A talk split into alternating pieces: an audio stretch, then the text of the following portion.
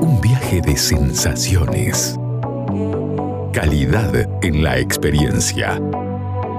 Es momento de sentir el mundo del vino y otros placeres. Esto es Red, red wine. Tope de Gama It's up to con la sommelier Carolina Pavicevich y el licenciado Alejandro Abram. De Gama por Aries.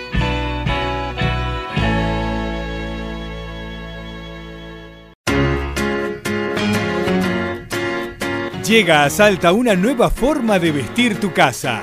The Linen Factory. La mayor calidad y fibras naturales en fundas de edredón, cubre somier, todo tipo de cortinas, manteles y más.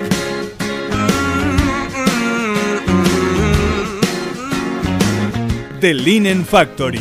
Te esperamos en General Güemes 292 o envíanos WhatsApp al 3875 841268 o al 3874 570269. Sure, yeah. The Linen Factory.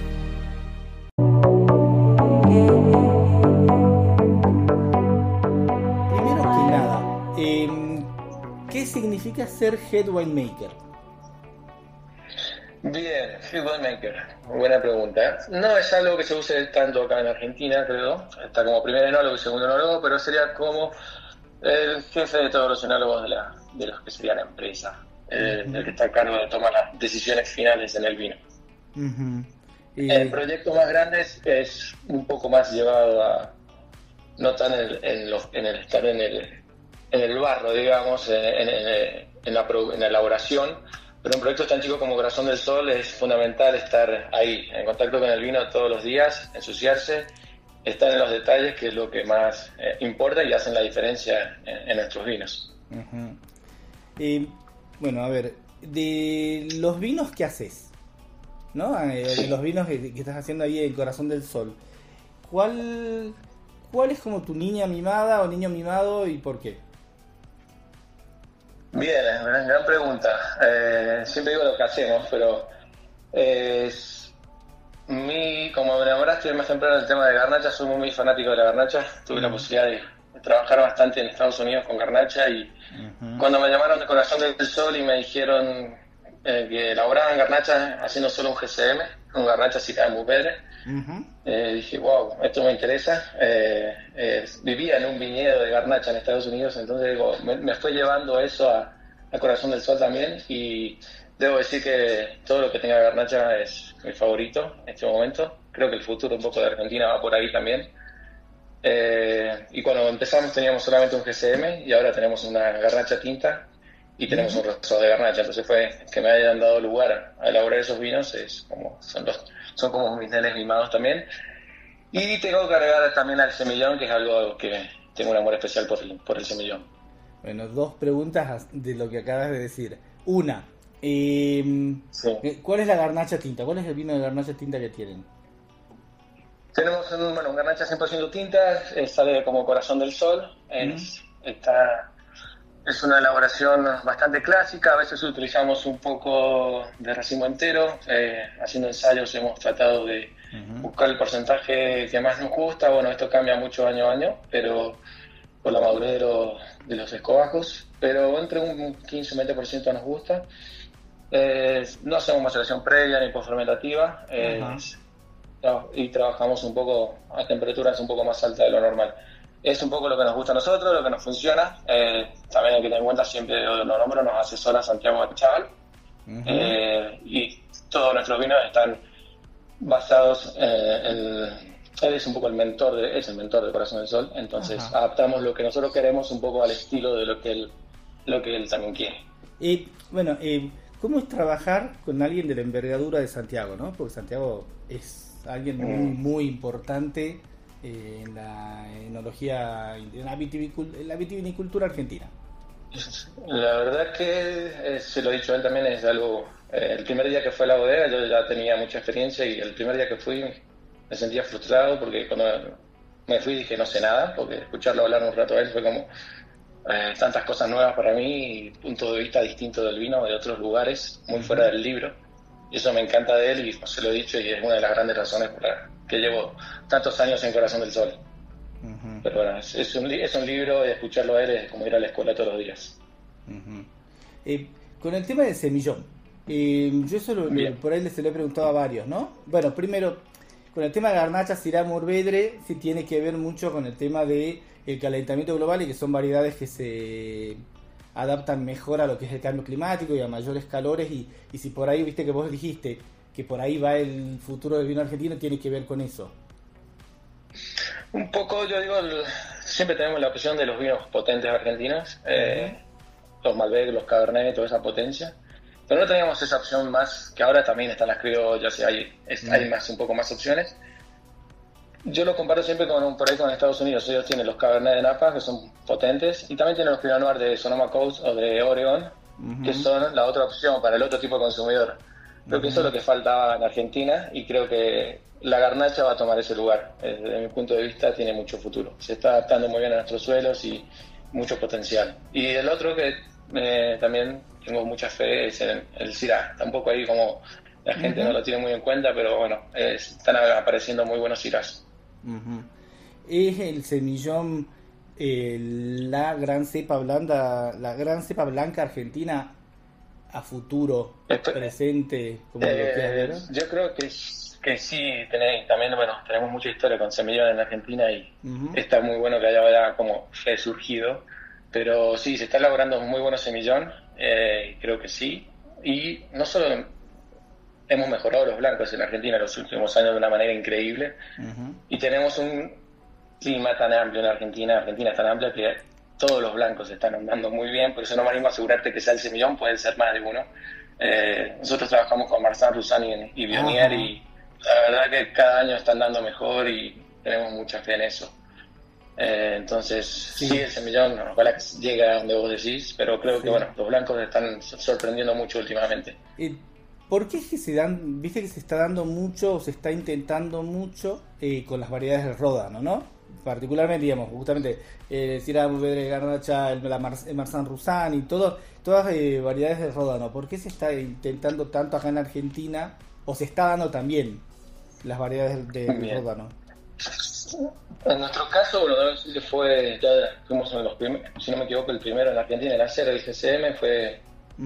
Una idea de Santiago que propuso al dueño de, la, de, de lo que es el grupo Rebana Family, que es el doctor Madaya Rebana, y la verdad que fue un gran acierto, la verdad que sacarse ese sombrero pues fue un gran acierto y eh, se adaptó en nuestro caso muy bien a los suelos, eh, en esos suelos pedregosos y un poco arenosos que tenemos, eh, se ha adaptado tan bien la garnacha, porque es el viñedo de garnacha y tiene una fuerza, es increíble como crece ahí, y obviamente una adaptación al clima que tenemos, es básicamente eso, y cada año es un poquito mejor, y le estamos, son variedades nuevas para nosotros, entre comillas, eso, si bien que garnacha hay de toda la vida, pero elaborarla de esta manera no, no se había, creo, hecho. Y se ha adaptado muy bien al clima, le estamos encontrando la vuelta en la elaboración y por eso me animo a decir tanto como Garnacha, estas blancas eh, y el Citara tienen mucho futuro, creo, en Argentina. No sé, yo hablo particularmente de Chacalles, que es donde estamos nosotros, Claro. no tengo mucha experiencia fuera de Chacalles, eh, en Argentina, sí en Estados Unidos y en, un poco en Francia, pero no, en, no acá, entonces Bueno, eh, es mi punto de vista. No, no, claro. Eh, vos, eh, aparte estás, eh, a ver, vos, vos en tu perfil de Instagram dices doy una mano en Alexana Winery y en Rebana Winery, ¿no? Imagino que son otras bodegas en Estados Unidos de, eh, de- de- del dueño de Corazón del Sol, ¿no? Exacto, ya hace varios años que voy. O sea, la bodega pertenece a un grupo de bodegas que se llama Levana Family Vineyards y tenemos una bodega en Oregon, que es Alexana, donde elaboramos eh, fundamentalmente Pinot Noir, Sí. un poco de Chardonnay y Pinot Gris. Y en Napa, en Santa Elena, tenemos otra bodega más pequeña que elaboramos Cabernet Sauvignon y muy poquito de Franc, Petit Verdot, como para hacer un. Ujú. Ah, y Eh, y algo muy poquito de Chardonnay. Yo participo en la cosecha de las tres bodegas. Eh, no me animo a decir más que doy una mano porque ir a decir que hago acá es mucho. no, no, claro. Pero sí estoy participando muy, muy activamente en, en la- en las dos bodegas de allá, sobre todo en la de Napa. Tuve la posibilidad de trabajar en Francia, entonces es un poco la idea de aplicar lo aprendido en Francia un poco en Napa. Y, Entonces esa es la idea de mis jefes, de, ir para Napa. y, y- y te iba a preguntar justamente por, eh, por el Pinot Noir de Oregon y por, y por Napa, ¿no? Eh, ¿Qué cosas Ya. aprendés? Eh, porque me imagino, digamos, trabajar en terrores tan, di- tan distintos, digamos, porque por ejemplo estás en Mendoza, estás en, en dos terrores de Estados Unidos, trabajas en Francia. Eh, ¿Qué cosas te aportan los de Estados Unidos, los- el trabajo que haces en Estados Unidos? Y que ahora, a- Oh. me, me refiero a qué te aportan a la hora de, de ver ciertas cepas aquí y decir, che, ¿y qué tal si hago tal cosa o tal otra? Eh, sí, es muy distinto, o sea, es muy difícil porque son es lugares muy distintos. Si en California es un poco más parecido acá, pero Sí. y también el consumidor que ellos apuntan por ahí es muy distinto a lo que hacemos acá, no nosotros, en general en Argentina.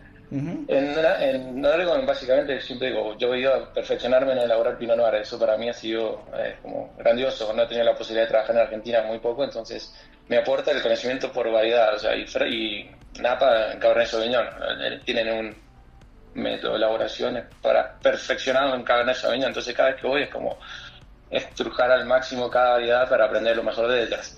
En cuanto a suelos, y varía muchísimo. En Pinot Noir tenemos alrededor de 16 Pinot Noir distintos en Oregon, Uf. eh, todos con distintos perfiles de suelos, y ellos juegan mucho con los diferentes clones, entonces van jugando distintos perfiles de suelo con distintos clones y van probando, algo que por ahí en Argentina no se ve tanto de, de jugar tanto con los clones, entonces es un abanico tan grande, hay que tener eh, mucha experiencia ahí para encontrar todas las diferencias, pero bueno, obviamente hay clones que me, me gustan más, pero hay que ver cómo se harían acá en Argentina, entonces no es tan no es copiarlo de allá y traerlo para acá, eso es- sería un gran, error- un gran error. Y en Napa lo mismo, es, eh, es exactamente la misma situación. También juegan mucho con clones eh, eh, y buscan ese, esos cabernet tan potentes de Napa que no creo que sería lo ideal hacer algo igual acá tampoco. Claro, no, no me refiero a hacer algo igual, pero digo, ¿qué cosas te aportan a vos? Eh, a la hora hasta de Sí. ampliar el pensamiento, si querés, digamos. Es decir, che, No, totalmente. Es, es, es que yo mucho cuando voy viaje allá me pongo el chip de allá. De aprender, es, como te digo, detalles de, en la elaboración, que uno ve diferencias en el proceso, que decís, che, esto está bueno, lo podemos probar. Eh, si jugás con levaduras, temperaturas, puntos de cosecha, como te digo, todo podés probarlo, podés Claro. intentarlo, pero varía mucho por el terreno nuestro y el suelo. Si te aporta conocimiento, te abre la cabeza enormemente el paladar sobre todo, eh, probando uvas de, de distintas calidades, de distintos suelos, de distintos clones. Bueno, uno va buscando y está tratando de sacar lo mejor de cada lugar y tratar de armar el vino perfecto acá. Pero después hay que ver si funciona. claro. Eh, bueno, vos en toda esta historia, viste que está el, el tema de la madera, el acero inoxidable, el huevo de concreto, eh, No. ¿no? Sí. todo eso. ¿Dónde estás? Porque, digamos, puedes estar en, en, en, en todas, en ninguna, en alguna.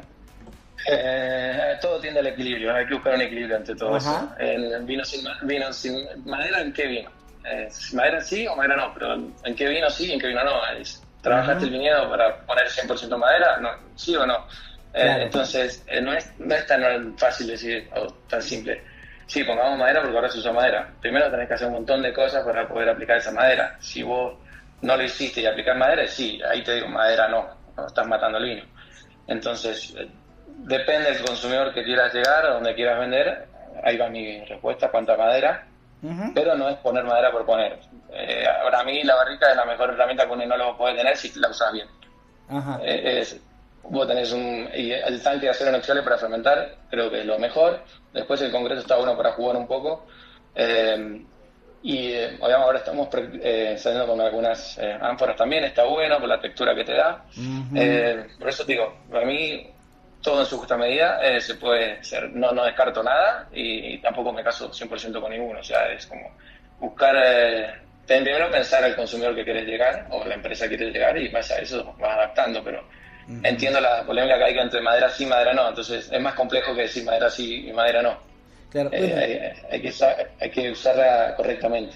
Eh, una de las cosas que dijiste me parece súper interesante, como para ver si podés explicarlo, es cuando vas a usar 100% madera, digamos, eh, tenés que preparar la uva o tenés que preparar el viñedo para eso. ¿Cómo, ¿Cuál es la diferencia a la hora de preparar un viñedo para un vino que sea con mucha madera y para un vino que vos no quieras que lleve madera? ¿Hay alguna? No es una receta, pero lo voy a resumir un poco para, que un poco se entienda. Después tenés que trabajar la uva un poco para que soporte esa madera, un poco más de concentración, también tenés que ver el, el nivel de azúcar que vas a tener para que tener un alcohol luego que te soporte también el anejamiento en barrica, eh, tener la calidad de taninos eh, y antocianos suficientes para soportar lo que es eh, ese estrato de madera y después tener la capacidad de interpretar cuánta madera le puedes poner a ese vino, cuánto soporta. Hay vinos que soportan 100% madera, hay vinos que no soportan ni un 10 o nada. Entonces, es, es tener esa capacidad de interpretar cuánta madera el vino necesita. Si no necesita, no, no tiene sentido gastar plata en barrica usa el segundo, tercer, cuarto uso que le va a ir mejor. Entonces, preparar el viñedo es eso. Rendimientos, eh, trabajar las pieles del, de los granos para que tengan una, concentración polifenólica y una calidad de tanino y polifenoles que soporten mejor la madera. Eh, no sé si se responde a tu No, sí, sí, sí, se responde. Está, está impecable y súper claro.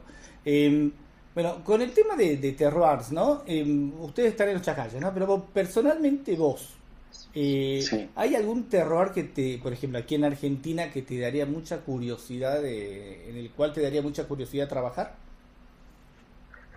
Eh, sí, la, bueno, algo ya que me llaman de Salta, no tengo experiencia en Salta y algo mucho que quiero hacer allá. Eh, me gustan mucho los vinos y es algo que tengo pendiente, así que diría por aquellos lados es algo que me gusta mucho. Ah. Eh, acá en Argentina he trabajado en varias bodegas, siempre en Valleduco. Es un poco como que ya lo tengo tan absorbido, pero sí, algo pendiente es ir a Salta. Eh, pero eh, hablábamos un poquito fuera de off, record, ¿no? De el tema de cómo ves el tema del de por ahí el rol de ustedes, los enólogos, teniendo que salir a, hablar sobre el vino cuando o por ahí preferís quedarte más en la eh, en la seguridad del laboratorio o de la bodega? En mi caso particular, como te contaba, es la primera vez creo que hago esto. Eh, la verdad que siempre me he tratado de enfocar en el vino y estar muy metido en el proceso, y más en un proyecto como Corazón del Sol, que es tan chico y buscamos vinos de una calidad extrema.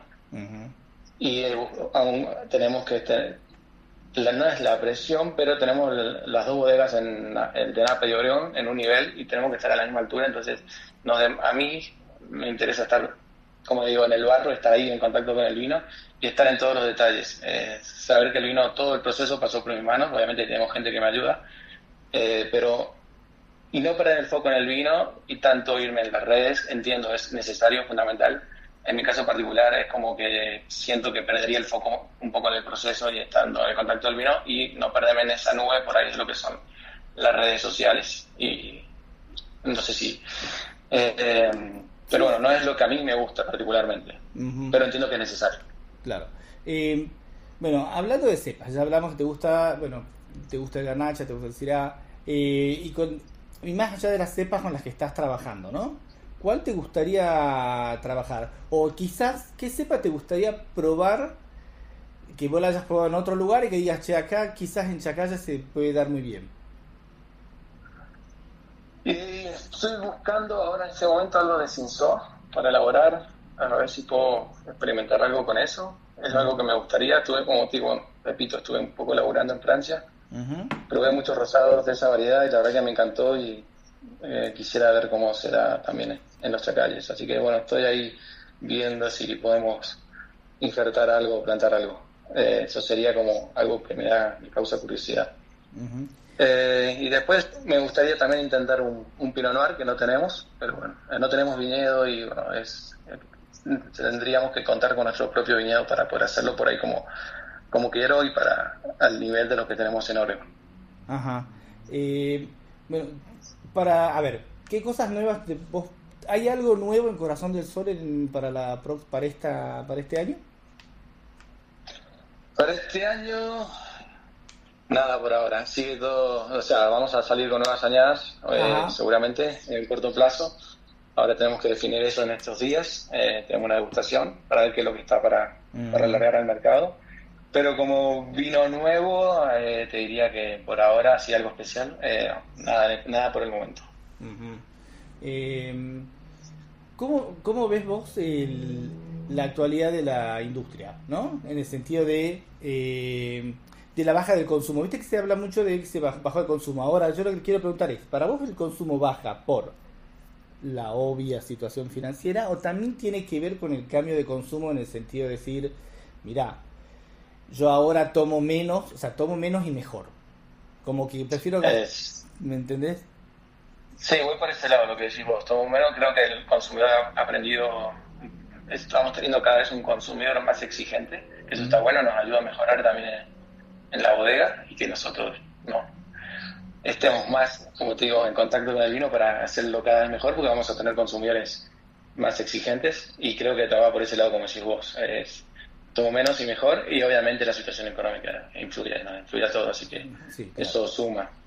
Y Pero creo que ha mejorado el consumo de vino de más calidad, por decirlo. eh, un- con el tema del vino tinto, ¿no? Eh, Sí. ¿Vos crees que, a ver, qué va a pasar, vos qué es lo que crees que va a pasar con los vinos tintos potentes, ¿no? Porque hay una tendencia mundial a los vinos mucho más ligeros, hasta menos alcohol, eh, hasta de menos graduación alcohólica, que también tiene que ver con la gente que se cuida más y toda esa historia, ¿no? Digo, ¿qué crees que va a pasar con los vinos tintos? ¿Vos crees que va a haber lugar para todos esos, para esos vinos tintos potentes? ¿O que va a haber que lograr una adaptación a cosas más ligeras que se adapten por ahí a las nuevas necesidades del mercado? Eh, yo creo que van a seguir existiendo, eh, totalmente. Van a- obviamente que el otro va a ir ganando terreno, pero nunca van a desaparecer. Hay consumidores para todo. Entonces, eso yo creo que no van a desaparecer y ojalá que no lo hagan. Eh, hay vinos para momentos. Hay veces que tenés ganas de tomar algo así, algo más ligero, algo más fresco. Entonces, eh, no deberían desaparecer. Y ojalá que no lo sea. Pero tampoco, también me gusta que me aumente la otra parte que decís. O sea, Ujú. tener las dos opciones, como hablábamos más temprano. Ujú. ¿Cuál es el último vino que te emocionó? Eh, hace una semana, bueno, vino uno de mis mejores amigos que es de Londres, que trabajó conmigo en Corazón del Sol, y estuvimos cenando juntos, y bueno, justo abrí un vino de Chateau que trabajé en Francia, y la verdad que era un 2006, un Tucrubo Cayú, que nada, está increíble, y compartirlo con él, hacía cinco años que no lo veía, Eh, somos muy amigos, y bueno, fuimos con nuestras parejas, y fue una gran cena, y compartir ese vino con él después de cinco años fue como perfecto. Ah, mira, muy, muy bien. Eh, y final, eh, colegas, ¿qué colegas vos admirás? Bien. Muchos. He trabajado, he tenido la suerte de trabajar con grandes enólogos y que me ayudaron mucho en un principio cuando no tenía ni idea de lo que era una bodega, que empezando desde la universidad con Silvio Alberto, él fue mi... No, no tenía ni idea de lo que era una bodega, le dije, me das trabajo y me, dijo, me dio la posibilidad de trabajar con él en su momento cuando estaba en Andeluna. La verdad que fue una, una base que me dio muy grande para poder afrontar todo lo que se vino después.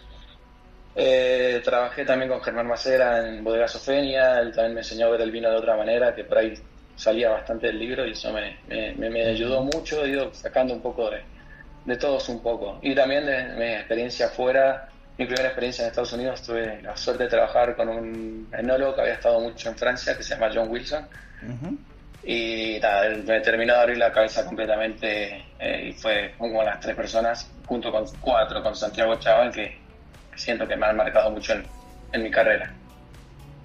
Bueno, También debo decir que trabajé con Ramiro Balliro, que él fue el que me dio la posibilidad de entrar a Corazón del Sol y siempre voy a estar agradecido.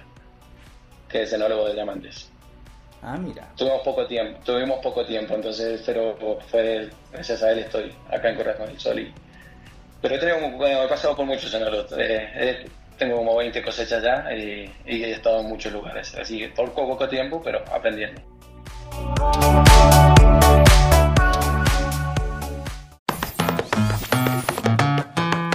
¿Querés encontrar los mejores vinos de Salta a precio de bodega? Cafayate Wines. ¿Querés quesos y fiambres artesanales? Cafayate Wines. ¿Querés hacer envíos a cualquier parte del país? Cafayate Wines. ¿Querés productos regionales gourmet, escabeches y salsas deshidratadas con ingredientes autóctonos? Por supuesto, Cafayate Wines. En Caseros, esquina de Anfunes, frente a la iglesia San Francisco.